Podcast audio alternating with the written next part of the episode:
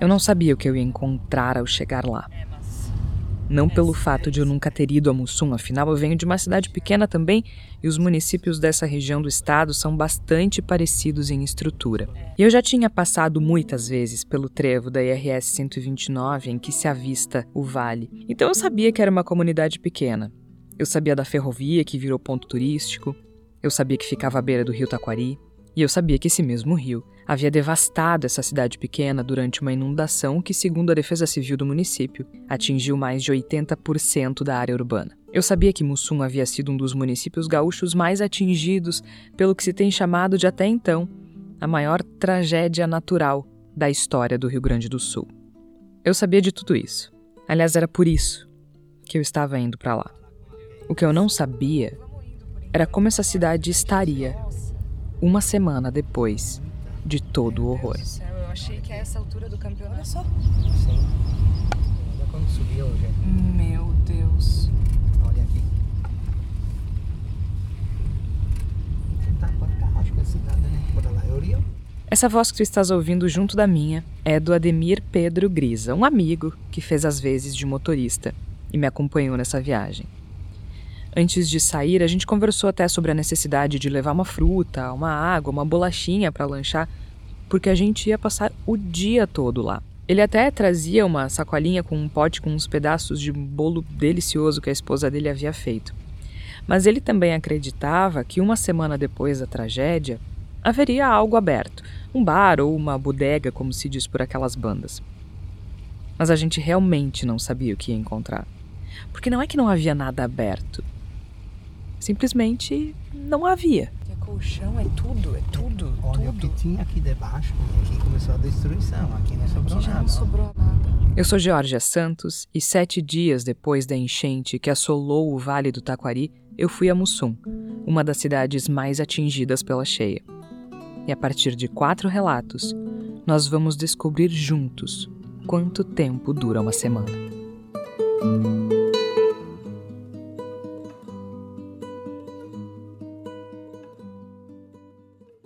Parte 1 O eco da casa vazia. Nós entramos em Mussum pelo trevo de acesso à cidade que dá direto na Avenida Nossa Senhora de Fátima. O bairro Fátima foi o mais atingido pela cheia do Taquari. Mas como o rio ainda estava relativamente distante, imaginávamos que demoraria um pouco até que víssemos os vestígios da tragédia. Não foi o que aconteceu. A primeira curva, uma clareira do lado esquerdo. Havia algum tipo de construção ali. Meu Deus, isso aqui não tem. Não tem nada. Nada, nada. Não tem nada, nada, nada. Olha aqui. Havia um movimento intenso de caminhões e retroescavadeiras que tentavam apagar o rastro deixado pelo rio em terra firme. Assim, desviando de armadilhas que o barro pudesse esconder, fomos percorrendo a avenida enlameada. Não sabíamos se era asfalto ou paralelepípedo, mas a sensação era de chão batido. Quando eu abri a porta para sair do carro, meu coturno afundou na lama.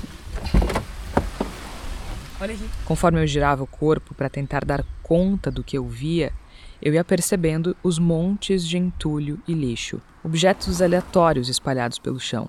Mas principalmente o que eu via eram casas vazias. Não de gente, os moradores estavam ali com olhares perdidos, tentando retomar a vida. Mas as casas estavam vazias. Com licença, desculpa incomodar vocês. Eu sou, sou jornalista. Vocês moram aqui desde quando? Isso, eles moram aqui, eu moro lá. Aonde o senhor mora? Lá onde que destruiu tudo lá, naquela casa bem reta. Qual é o nome do senhor? Luiz Carlos. Luiz Carlos do quê? Lorenzi. Lorenzi. On- Onde é que ficava a casa? A minha é lá naquele pavilhão lá. Lá naquele pavilhão. É do outro, é no lado de cá do rio, mas lá na curva lá que vai pro interior. E destruiu tudo. Tudo confinamento, levou tudo, trato do gado, tudo. Sobrou nada. Nada. O senhor mora, mora aqui há quanto tempo? Eu nasci ali. Eles também. Eles são o casal Patucci, a dona Adilis e o seu Luiz. Depois de uma semana. Essa risada do seu Luiz me deixou sem jeito na hora. É tanto horror que, mesmo o jornalista mais experiente fica na dúvida sobre a melhor forma de abordar as pessoas. Na hora eu pensei que tivesse falado algo inadequado, mas conforme o tempo foi passando, percebi que era um mecanismo de defesa bem comum entre os moradores, que não processaram ainda tudo o que aconteceu. Eles não estão propriamente tristes. É estranho, eles parecem mais perplexos. incrédulos. Eles riem porque não conseguem mais chorar. Não se sabe o que, que tu faz, tu pega uma coisa daqui, tu larga aqui, tu pega aqui, tu larga aqui, tu pega, precisa, tu não acha nada. Não tem mais nada. Eu perguntei então se eles já tinham passado por algo parecido. Muitos anos atrás, 20 e poucos anos atrás, nós morávamos lá debaixo, nós perdemos a casa lá. Ah, vocês perderam a Perdemos casa 20 a anos casa atrás. não, perdemos tudo Vocês, vocês moravam pra baixo. do lado de baixo. Do lado de baixo. Do lado ali dessa casa. Aquela casa sobrou só o alicerce. O resto Daí nós construímos, aquela vez nós Mais construímos alto. aqui mais alto. E quando foi que deu aquela outra enchente? grande? 21, 2021. Ela veio ali, subiu três degraus da escada. Aí eu me assustei, até disse Mas ele. olha, olha disse, a altura. A altura que o seu Luiz se refere é a altura que a água chegou desta vez. Até A na, prova aba, tá na aba da casa, ali na lateral. A prova tá aí. Eu olho para cima e vejo a marca d'água acima da porta de entrada. Agora a água bateu no teto. A casa inteira, que está a cerca de 500 metros de distância do rio e fica em um barranco, ficou submersa. Nós saímos dentro de casa, a água estava assim. Ela faz sinal que a água batia na metade da coxa. A minha filha ligou de lá já e disse, mãe, pega todos os documentos e saem de casa. Né? Mas a água já estava aqui, aqui, entrando. Mas aí eles pegaram o Luiz pela janela ali do lado, né? E eu subi na cadeira, sentei na janela. Quando eu desci, molhei aquele tinha no bolso também, fiquei zero, né? Não deu. Tu, quer, tu pediu o que, que eu consegui pegar? É. Os documentos, tipo documento de escritura, né? Essas coisas assim, eu tenho dentro da- das malinhas das pastas, né? E vocês foram pra onde? E aqui, no lado, na minha cunhada, só que o rio subiu, subiu, subiu, quase subiu em cima. Né? E vocês estavam ali, E nós todo- tava- todos juntos. E nós estávamos ali. Ainda estamos dormindo lá. De É noite. assim, que não, não tem condições cama. de dormir. Não tem. Dentro de casa até o tempo. Tudo, tudo, tudo. Olha, Televisão, da- tudo cheio de bar, tudo, tudo. aqui era uma olaria. Antes da olaria tem uma casa de dois pisos. Ali, É. Pra lá. Lá é onde a gente notou que havia algum tipo de construção logo que a gente chegou na cidade. Material de construção, que ali eles tinham tijolos e ferro, todas essas coisas, né? É isso aí. Aqueles containers ali, um daqueles containers parou aqui no lado, na, não na primeira, na segunda casa, na frente do pátio. Bem, ainda bateu contra a vitrine da lojinha. E ficou ali. Ficou zero. Zero. Eu ainda, quando fui pular a janela, eu disse, eu vou pegar uma muda de roupa. Né? O Felipe me segurou, não. Eu disse, mas deixa que eu abro a porta desse guarda-roupa aqui, eu vou pegar uma muda de roupa, pelo menos, né? Peguei aquela e o Luiz, quando chegou pro lado de lá, já usou roupa da, do sobrinho. É, é muito triste, viu? foi muito rápido. A água subir 2,60 metros e 60 numa hora, tu não faz hora fazer nada. Mas foi muito mais que 2,60.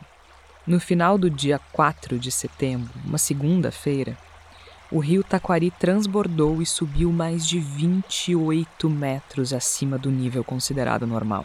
E ainda havia a força da enxurrada, a fúria da correnteza barrenta. Enquanto a dona Diles me contava sobre o desespero, eu só conseguia pensar no que passava pela cabeça dessas pessoas enquanto se ouvia o taquari arrastar uma cidade inteira. E eu perguntei: Alexandre? É. Morrendo de medo. Que chegou uma certa hora, minha sobrinha começou a chorar porque tinha neném e ela queria ter tirado o neném dali de dentro. Meu Deus. Né? E eu, eu me sentei do lado da escada, assim, em cima, e olhava. Ele vinha, ele vinha, ele vinha. Quando faltou tanto assim, ele parou para subir no segundo piso. Vocês estavam no segundo No piso segundo dessa casa piso. Aham. Que já é mais alto aqui. Sim, né? meu Deus. E lá, nós rezava pra, por aqueles lá. Ali. É. Cinco Porque pessoas. ali, assim, ó, onde eles estão ali, é, virou uma montanha de, de, de, de lixo. Passava as casas que vinham de lá do interior, passava por dentro aqui. Que chegava ali assim, ah, vinha reto, né? O Sim. Ele não, vinha reto, né? Então a força da água vinha aqui, vinha arrastando e vinha raspando tudo, sabe? O que, que, que vocês Ah, meu Deus do escutavam? céu. Tu sabe o que que é um container arrastando e batendo e arrastando, e indo para frente para um pedaço e arrastando? Não tem explicação, derrubando postes, derrubando tudo que é Quatro contêineres que tinha na, nas firmas ali, não sobrou nenhum. Mas vem aqui que eu vou te mostrar até onde o rio foi aqui nos fundos. Pode entrar. A casa da dona Adilis já estava limpa e meus coturnos estavam embarrados. Eu fiquei com receio. Depois de tanto esforço, eu não queria estragar algo que foi tão difícil de conseguir. Eu vou, vou sujar a tua. Ah, sim, vai sujar.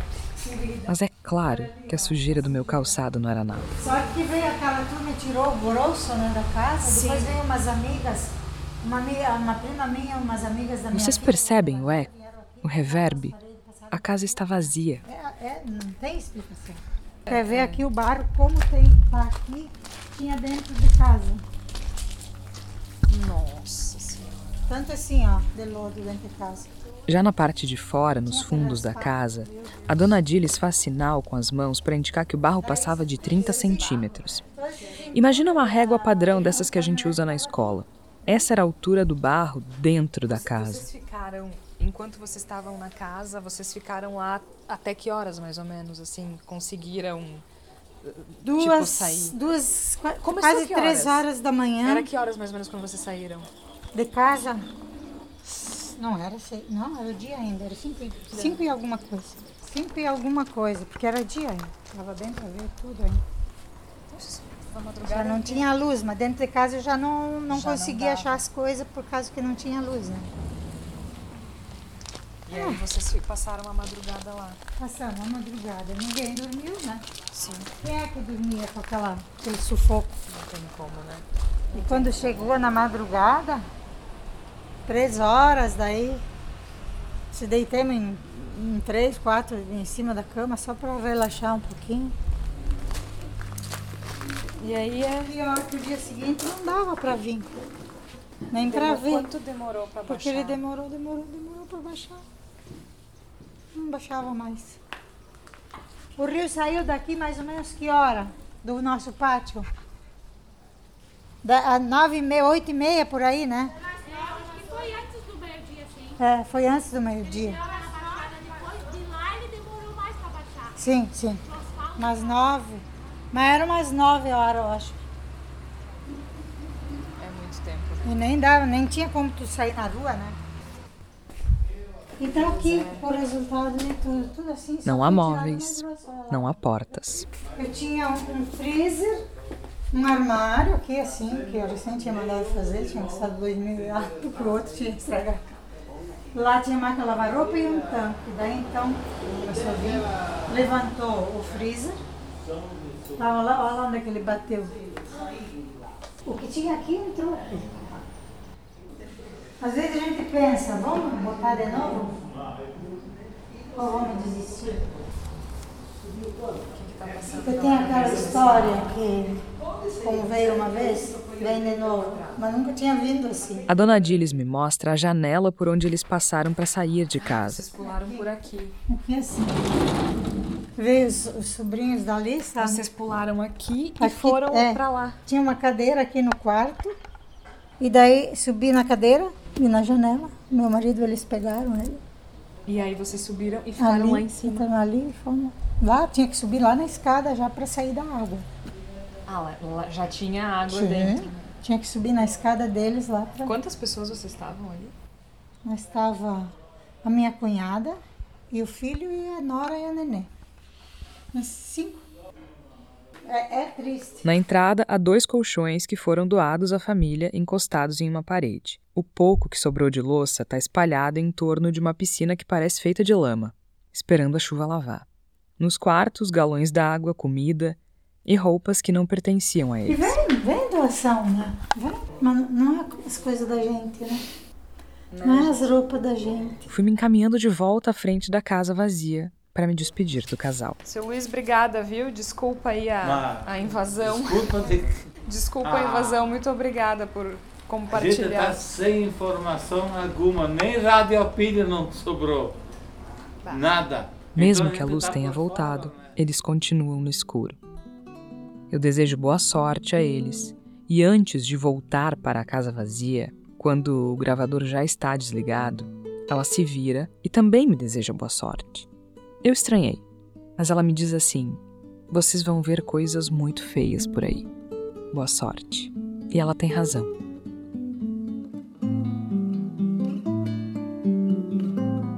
Parte 2 O primeiro banho quente. Conforme o carro avança pelas ruas, a paisagem é de partir o coração. Escombros, entulho, lixo, há muitas roupas penduradas nos galhos altos das árvores, e quando olhamos para o chão, há uma profusão de objetos aleatórios. Presos a um poste, notamos desde vestuário a peças de geladeira. Há pouca gente nas casas e o movimento fica por conta dos responsáveis pela limpeza. Bombeiros, policiais, operadores de máquinas pesadas, voluntários com máquinas de lava-jato. O barulho é de maquinário, sabe? Não tem um barulho de gente, só de motor. Eu paro em frente a um estabelecimento que de longe eu não consigo identificar. Mas eu vejo que está escrito Keko, com K assim. K-E-K-O. Mas foi até o teto do segundo também. Foi até o teto do segundo? Quase até o teto do segundo. Lá em cima, lá, dá pra ver o risco na parede se tu olhar lá, quase no final do janelão lá. Qual o teu nome, desculpa? Wagner. Que, que, que funcionava aqui? O barulho das máquinas dificulta a compreensão do áudio, mas o Wagner pergunta se eu sou da região. Quando eu digo que não, ele entende eu não conhecer o famoso sorvete do quê. Era aqui, vai ser de novo. A sorveteria ficou submersa e nessa parte da cidade a água atingiu o segundo andar das casas e prédios do entorno. Ele tem o mesmo sorriso perplexo e exausto de todos. Com galochas e um rodo na mão, diz que está fazendo o que tem que fazer. A luz voltou há um dia e agora a água também. Embora ela não possa ser consumida, ele comemora poder tomar banho de chuveiro. Com água turva, é verdade, mas melhor que banho de gato, ele me diz. Eu desejo sorte e sigo na direção de um prédio vazio. Em frente, uma pequena montanha de cabides que parecem de argila. É a loja de roupas do irmão da dona Ivoni. Uma semana depois da tragédia, ela tem cada detalhe daquela noite tatuado na memória. Por isso, ela se apega ao pouco de normalidade que começa a dar as caras. Como eu disse, a maior parte da cidade já tem luz mas ainda há pontos sem energia elétrica porque há problemas nas próprias instalações. E o fornecimento de água, na teoria, está normalizado, mas como Wagner disse, não é uma água normal. E também não parece inesgotável. Eu posso te dizer, passada uma semana eu disse que eu consegui tomar um banho de chuveiro quente. Hoje de manhã, mas eu tive que levantar bem cedo, porque depois termina, depois o pessoal começa a usar água e não tem mais. Ah, não tem mais água. É, não, pra- tipo, nesse pra momento não tem. Certo. Aqui meu irmão perdeu a loja, loja de roupa e calçados. Perdeu tudo. A senhora mora aqui? Eu moro aqui, eu sou natural daqui, mas eu morei 20 anos em São Leopoldo. De- depois, faz 15 anos que eu voltei. Voltei porque é uma cidade maravilhosa para morar, só que agora a gente vai ter que repensar. A senhora está pensando em Sim. sair? nesse- Estou repensando em função de que a tendência agora é vir cada vez mais, né? Porque toda vez que vem, ela vem maior. E aí, já tinha testemunhado, eu falei com algumas pessoas que é, Sim, eu já- anos atrás tinha já em, do- pouco, em né? 2000 e 21? 2021 ela veio até aqui, ó, nesse. Aqui, nessa porta. Mas olha quanto a mais, para te ter uma noção. Olha lá dentro, quanto a mais que foi, ó. Foi até lá, ó. Foi acho que uns. Dá uns 7 metros, eu acho, 6 metros, né? Dá, né? 6, 7 metros. É, a mais do que a última. Assim, ó, a gente vê o rio aqui, o rio começa a aparecer lá onde está Certo, aquele ali, carro. Tá, daí até aí normal. Até aqui é normal ele vir. Até aqui é normal, até aqui, ó. Isso é o normal. É. é normal. É normal até aqui. Daí quando ele começa a entrar aqui dentro, a adentrar aqui, a gente começa a ficar com medo. E quando eu vi que ele já estava ali, já estava mais alto que na última, que foi alta. E daí a gente chamou o pessoal lá de- da rua de cima, eles vieram me socorrer. E vocês ficaram onde? A gente ficou na casa de uma moradora da rua de cima, E tudo isso sem luz, sem nada. sem luz, sem nada. E aí a gente ficou O que vocês escutavam? lá em cima a gente não escutava nada. Não escutava nem a água, nem pessoas. Ah, o barulho de água e barulho de coisas, de coisas assim. Tipo, Estardas, batendo. é, isso. Tipo casas caindo, porque tipo foi uma casa daqui foi embora e uma casa dali. E todas ali de trás, que tinham mais de 20. É tipo assim, não é uma enchente normal, era uma coisa que veio com mais alguma coisa. Eu acho que foi. Ah, e outra coisa assim, a minha vizinha que mora nessa, morava nessa casa morreu afogada. A vizinha é a dona Claire Bonato, de 87 anos. Olhando para a casa, parece impossível que tenha entrado água lá dentro. Ela é bastante alta, é como se fosse um pequeno prédio de dois andares. E ela estava justamente E no aí, segundo quando ela andar. foi pedir. Eu já não estava mais aqui, porque eu saí às 8 horas. Uhum. Mas esses vizinhos daqui, a, a que mora em cima, não, não quis sair. Ela ficou. E daí chegou, a água começou a subir, ela, ela e a cunhada subiram numa mesa. E aí não tinha mais, e daí conseguiram um caique para vir resgatar elas por trás. Por onde eu saí? Porque a água já estava alta, né? Por onde que eu saí, a água já estava alta. Era ali por trás. É, e daí veio um caico ali por trás e pegou ela pela janela de trás da casa. Ela e mais a cunhada. Esse foi o que salvou hum, duas daqui, a irmã e a cunhada. Tudo. Olha, eu tenho vizinhos aqui que eles estavam pedindo, só que deixa eu chamar eles, tá? A nossa conversa foi interrompida por voluntários oferecendo comida. coisa assim que toda hora passa gente pedindo que quer comida, água. Passa na rua pedindo fruta. É que tem muita doação. Enquanto a dona Ivoni vai chamar a vizinha, eu aproveito para conversar com voluntários que vieram da cidade de São Domingos do Sul, cerca de 100 quilômetros de Mussum. um. Eles vieram para ajudar na limpeza das casas. Deixa eu, eu, nunca tinha vindo pra Mussum. Eu também não. Só passando, assim. É, tipo, mercado, sobrou alguma coisa dessa Aqui coisa? tinha um, ela falou, ali nesse prédio ali tinha um, levou tudo. E Não, não, tem, não tem onde comprar as Diz que tem um mercadinho, hoje não é a mulher que nós fomos lavar a casa pro lado de lá do Rio. Diz que sobrou um mercadinho em Mussum só. O resto foi tudo. Esse é o Evandro Pandolfi, um dos voluntários. Ela não vai mais abrir. E como, O, o do qual mo- foi a impressão que vocês tiveram quando vocês entraram aqui? É muito triste isso aqui. Tá louco. Vocês se surpreenderam? Normal? É questão de ano e olha lá para normalizar. Parte 3. Os sanduíches depois do resgate. A vizinha que a dona Ivoni foi chamar é justamente a que foi resgatada pelo filho e pelo irmão. A história que ela estava me contando. Glacinara Lopes Reifer. E a senhora tem quantos anos, desculpa? Eu tenho 55. 55. E a senhora mora aqui? Sim, e a minha cunhada 64 anos. Nós estava nós estava em Temos, peguemos agora. Sanduíche, tu não tem, é poucochimia. Tu quer sanduíche? Ela não tem sanduíche, ela só tem Querem sanduíches? Aqui tem um outro sanduíche pronto. Tu Tá, queria, eu- ela, eu- que- ela queria antes daí, só que eles passaram. Eu achei que era sanduíche, mas era poucochimia. Mas um sanduíche salgadinho vai melhor, né? Não, é sanduíches aqui. Lá come todo mundo junto ali com o Sim. Jair, eles aí. É. Tá, obrigada. Obrigada, tá? É, Sim. ho- hoje de manhã de almoço Sim, assim nós vocês pegamos têm. dois, dois sanduíches, eu e o meu marido. É porque a gente tá passando assim, né? Que. Porque não é que não. não- claro que... a gente não tem muito dinheiro, mas o mercado que tinha ali foi água, tudo já fechou. Ah, pra cá não tem nada. E a senhora, a senhora mora nessa casa verde Moro aqui? nessa casa. Ela mora verde. embaixo e a É minha, em cima. é, minha cunhada e meu cunhado moram em cima. Só que a gente se abrigou lá em cima, né? Achando que não ia. Né? Que é 27 anos que eu moro aqui, a gente já pegou, né? Várias enchentes. Mas a última veio só até o tri, até que o. a- lá ali a, a porta. Sim, que foi Três que dedos. pegou. Eu disse que É, era até que três dedos para entrar dentro da minha casa, que é embaixo, né? Aí vocês subiram e a água chegou em cima também. E essa vez nós subimos E, da outra. e você estava em cima de uma mesa, verdade? em cima da mesa.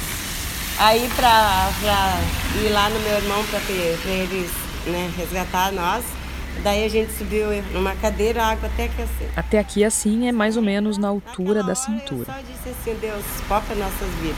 Só isso. que- E a violência da água, né? Que É, e daí Ela acredita que foi de fato um milagre, porque o filho sequer tinha um remo para conduzir o barco até eles. Embaixo e a água dele. A violência da água. a violência da água veio.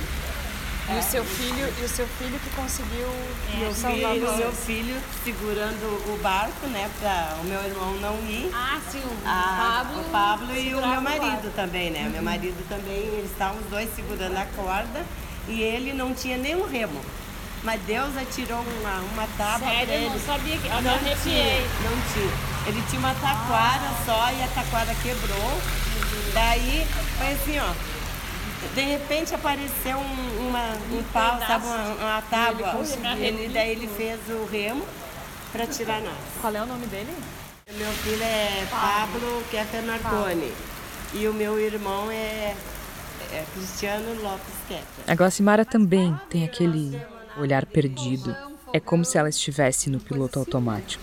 Perdi tudo. Que ela tá em choque, tô ela não é assim. eu tomo remédio. Eu tomo remédio para dormir, eu tomo remédio para durante o dia. Ela toma remédio para dormir e para ficar acordada. É a única forma de lidar com a tragédia. Quando eu me despeço das duas mulheres, começa a chover. As poucas pessoas à vista estão resignadas, fazendo o que podem, tentando demonstrar gratidão pela vida, apesar de só enxergarem barro diante de si.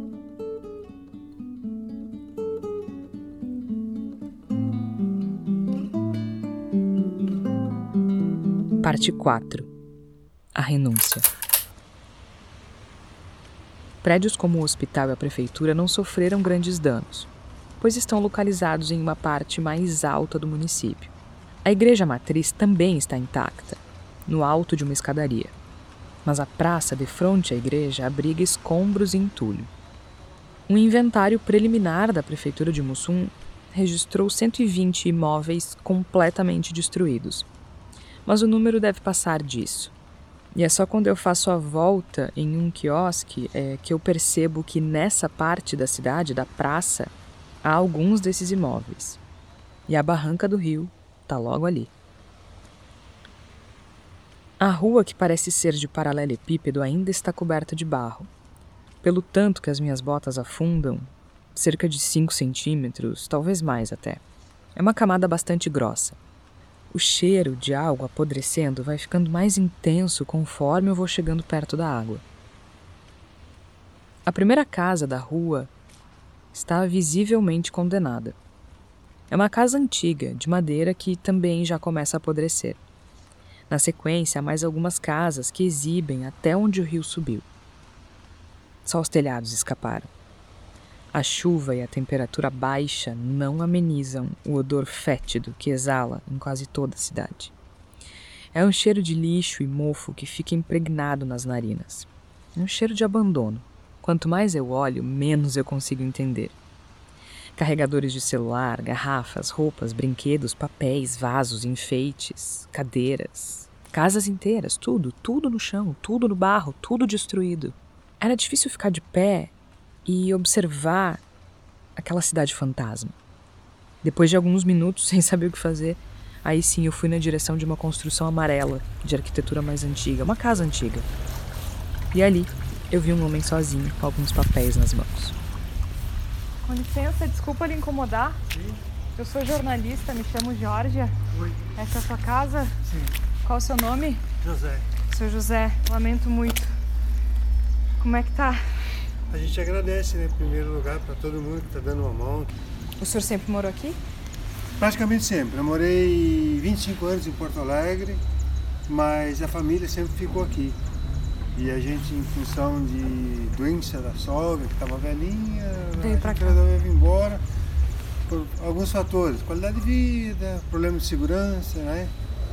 E como eu tinha uma atividadezinha, trabalhava com desenho, fotografia, artes gráficas e tudo, a gente resolveu montar um negocinho aqui no centro, ficou fácil, né? E, mas infelizmente aconteceu isso aí. Porque o rio é logo aqui, né? Sim, na realidade ela é alugada, sabe? Certo. Por isso que eu já não efetuei o resto da limpeza, porque a gente comunicou a, a Vocês não- proprietária, a proprietária disse, olha, até quando estava subindo o rio, minha, daí ela disse para minha esposa, Lourdes, pega os documentos, uma sacolinha com roupa e sai fora. Perderam muita coisa de item pessoal, assim? Olha, na verdade a gente saiu com a roupa do corpo, né? Saíram com a roupa do corpo. Eu vi que o senhor tá mexendo em papéis aqui, né? Esse barulho é de um carro se aproximando. Como há muita lama e chove, o barulho é de água mesmo, né?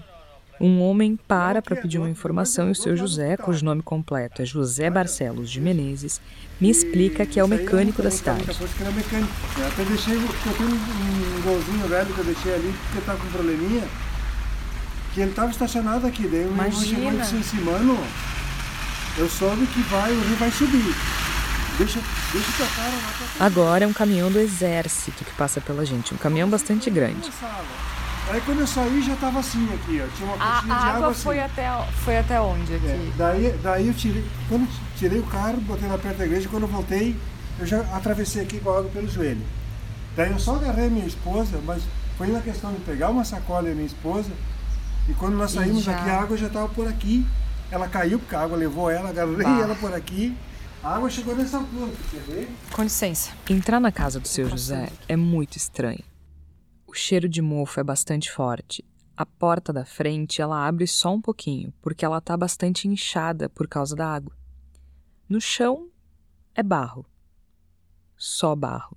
Há uma cadeira, apenas uma cadeira, com uma blusa branca, ou uma blusa que era branca, em cima da cadeira. Um espelho manchado e quebrado encostado na parede, e um sofá já com um cheiro ruim e forte, meia dúzia de louças, mais uma cadeira onde era a cozinha antes, e só. Num dos quartos, uma montanha de roupas enlameadas, agora inúteis. Não sobrou nada. Aqui ela tinha um balcão que vinha daqui, do limite da porta até lá no fundo dessa altura. Tá, e a água foi quase até o teto? Faltou 30 centímetros, tem alguns lugares. E é um pé direito super alto, né? Tem a marca lá. Lá dá pra você ver bem. Vá. E aí, esse meu irmão que deu ajuda, ele foi até a prefeitura, ele tinha deixado o carro para salvar a gente, né? E pediu pra gente descer. Só que quando a gente desceu, a gente não cruzou mais ali. Daí nós voltamos, dormimos, eu e a mulher sentados dentro do gol. Aí Vocês de noite. dormiram no carro, e o- mas o carro tava onde? Com licença, viu? Eu vou... O carro, naquela hora começou a subir a chuva, eu tirei e deixei lá perto da igreja. Daí nós dormimos lá dentro do carro. Lá, né? Aí de noite a gente escutava aí esse, esse vizinho aqui do lado, que ele é um dentista aposentado. Ele não fez tempo, quando nós saímos correndo, meu irmão, a minha esposa ainda disse, bah, o seu Nelson, o seu Nelson. E aí a, a dona Marisa vinha correndo, mas não saiu, só entrou com ele e subiram em cima de um armário. E aí ela conta que eles pediram socorro até, a- até a hora que cansaram. Daí eles se abraçaram e disseram, "Ah, acho que nós vamos morrer, mas não vamos se abraçar, vamos morrer junto. Ai, E e mas conseguiram vizinho se lá- salvar ou faleceram? Se salvaram. Ai, que coisa Porque a boa. casa deles também é alta. E o outro vizinho segurou a esposa que já estava morta, segurou, segurou, ele cansou, daí teve que largar. É a segunda casa. Lá onde tem aquela, aquele registro marronzinho. Tu deve ter ouvido a história do vizinho do seu José. O que aconteceu com o senhor Nilson Pereira, de 83 anos, foi notícia no país inteiro. E a situação que eu te falei aqui, é porque aqui era um ambiente bom de morar, porque a gente tinha praticamente um contato com a natureza. Essa aqui era a minha área de tomar chimarrão com a minha esposa. Né? E o rio é ali, ó. Ficou um clima assim também pesado, sabe? Um clima assim até meio ruim da gente chegar aqui. Eu não, não quis salvar muita coisa. Tá vendo aqui, filha, se tu quiser ver. Não, tranquilo, tô Tirar só- uma foto da cena, que eu levo. Olha minhas, minhas telas de serigrafia. Tudo, tudo. Tu acredita que eu tinha pacotes, alguns pacotes ainda do Mercado Livre lacradinho, com tintas, pincéis, tudo, tudo. E eu, quando a água começou a subir, que ela estava mais ou menos a uns dois metros aqui embaixo, eu tenho uma escada caracola ali, né? Sim. Eu escutei um estrondo. Aí eu disse, meu Deus, eu pulei e corri para ele. Tá? Vocês, em algum momento, porque o senhor falou que o seu irmão ligou, né? Mas, mas teve algum alerta maior, assim? Sim, Tipo, na reali- prefeitura, o governo? Eles passaram duas vezes, mas acontece que... Mas se- passaram o quê? É. Como é que foi? foi? De moto.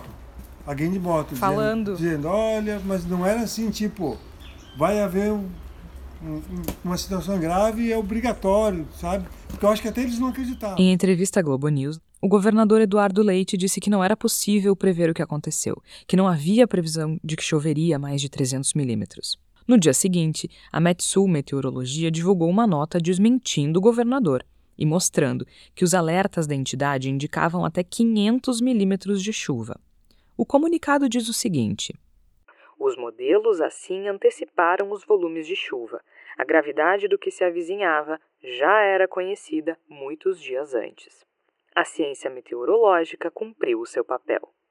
Nesta semana, agora, o Instituto de Pesquisas Hidráulicas da Universidade Federal do Rio Grande do Sul emitiu uma nota na qual afirma que a cheia do rio Taquari poderia ter sido prevista com quase 24 horas de antecedência. No documento assinado por nove professores da URGS, há ainda a indicação de que o sistema de prevenção e alerta à população não funcionou adequadamente. Eu vou ler um trecho. A água da chuva que caiu em Serafina Correia passou pelo rio Taquari em Lajeado. A água que derrubou a ponte de ferro em Nova Roma do Sul também passou pelo rio Taquari em Lajeado.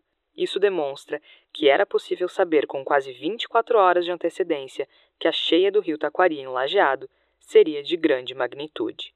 Só um parêntese aqui. Lajeado é um município que fica depois de Mussum e Roca que foram as cidades mais atingidas. Retomando. Na atual era da informação, a sociedade gaúcha não pode mais tolerar que famílias se refugiem em telhados durante inundações que poderiam ser previstas com um monitoramento adequado e com um sistema de previsão robusto para o qual já existe tecnologia disponível. Não tinha nem roupa íntima, nem eu nem minha esposa. Não tem nada. É, não é? A gente, porque molhou, né? Tive pra dormir. O que ela conseguiu pegar assim na corrida, porque o meu irmão mesmo veio gritando, né? E arrastando a gente a gente conseguiu sair com dois abrigos. Daí ela teve que usar um abrigo meu e o outro abrigo para poder. Mas que bom que, que ainda conseguiu, né? E documento, coisa assim, não conseguiu. A gente conseguiu salvar os documentos pessoais, sim. Na hora. A, a, própria proprietária vez disse, né? Quando certo. eu falei, você mantém os documentos numa sacola. Mas a gente esqueceu de, de, de guardar alguma coisa de lembrança, como eu tinha aqui embaixo guardado os pendrives com aquelas imagens das festas de família, da sogra que faleceu, o sogro que se foi. Isso morreu tudo não existe mais. O senhor, o senhor, quando vocês estavam no carro, né, de noite, vocês escutavam ah, era um terror, o que? gente pedindo socorro, começou assim, um socorro meio alto, baixou, disse para minha esposa. E ela já meio chorando, daí disse, não, se acalma. E daí disse, mas será que é a Marisa? Eu até desconfiei, é a vizinha. Eu disse, não, tu não tá vendo que é, é muito baixinho, acho que é do outro lado do rio. Mas era ele já sem, sem voz. Já tinham quase perdido a voz. E aí ela levantou, ela, e ela preocupada, disse, mas a água vai pegar a gente aqui. Eu digo, não vai. Daí se eu vou lá, eu digo, olha, eu não vou, porque senão estava chovendo e não tinha luz nem nada. Aí eu digo, eu vou me molhar, daí é pior. Aí ela foi, desceu um pouquinho, mas era terrível, porque passava gente assim, correndo, chorando, criança e tudo.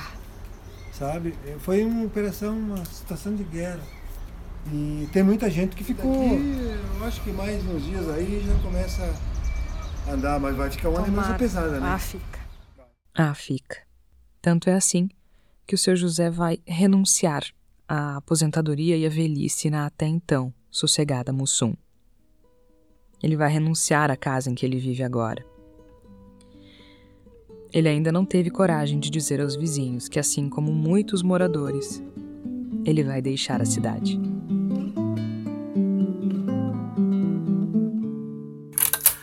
Eu confesso que quando eu saí na direção de Mussum, eu esperava encontrar um ambiente de reconstrução.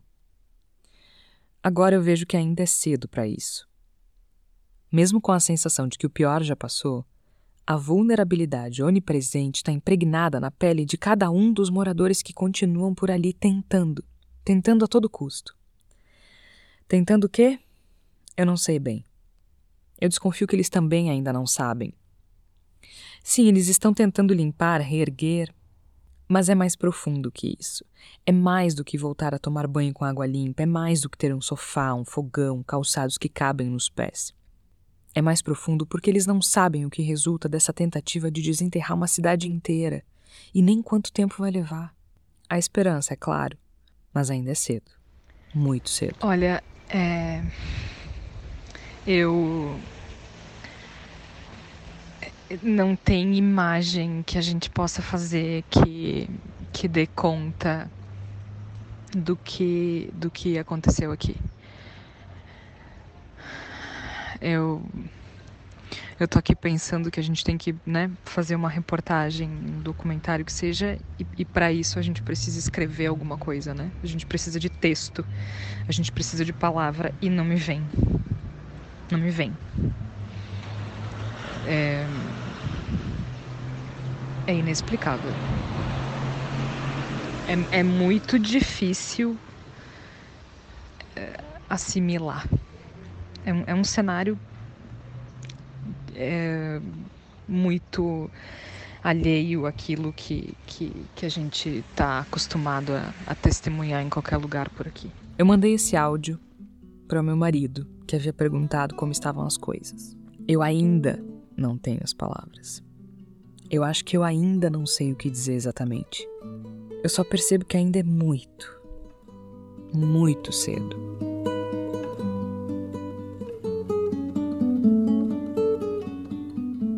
Quanto tempo dura uma semana? Uma eternidade.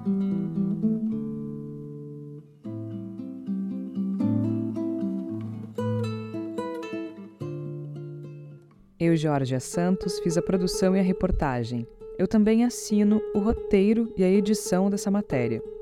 A trilha sonora original é do Gustavo Finkler. Quem me acompanhou nessa viagem foi o Ademir Pedro Grisa. Um agradecimento especial aos moradores de Mussum, que aceitaram compartilhar essa história tão difícil. Essa é uma produção do Voz. Acesse voz.social. Voz com S.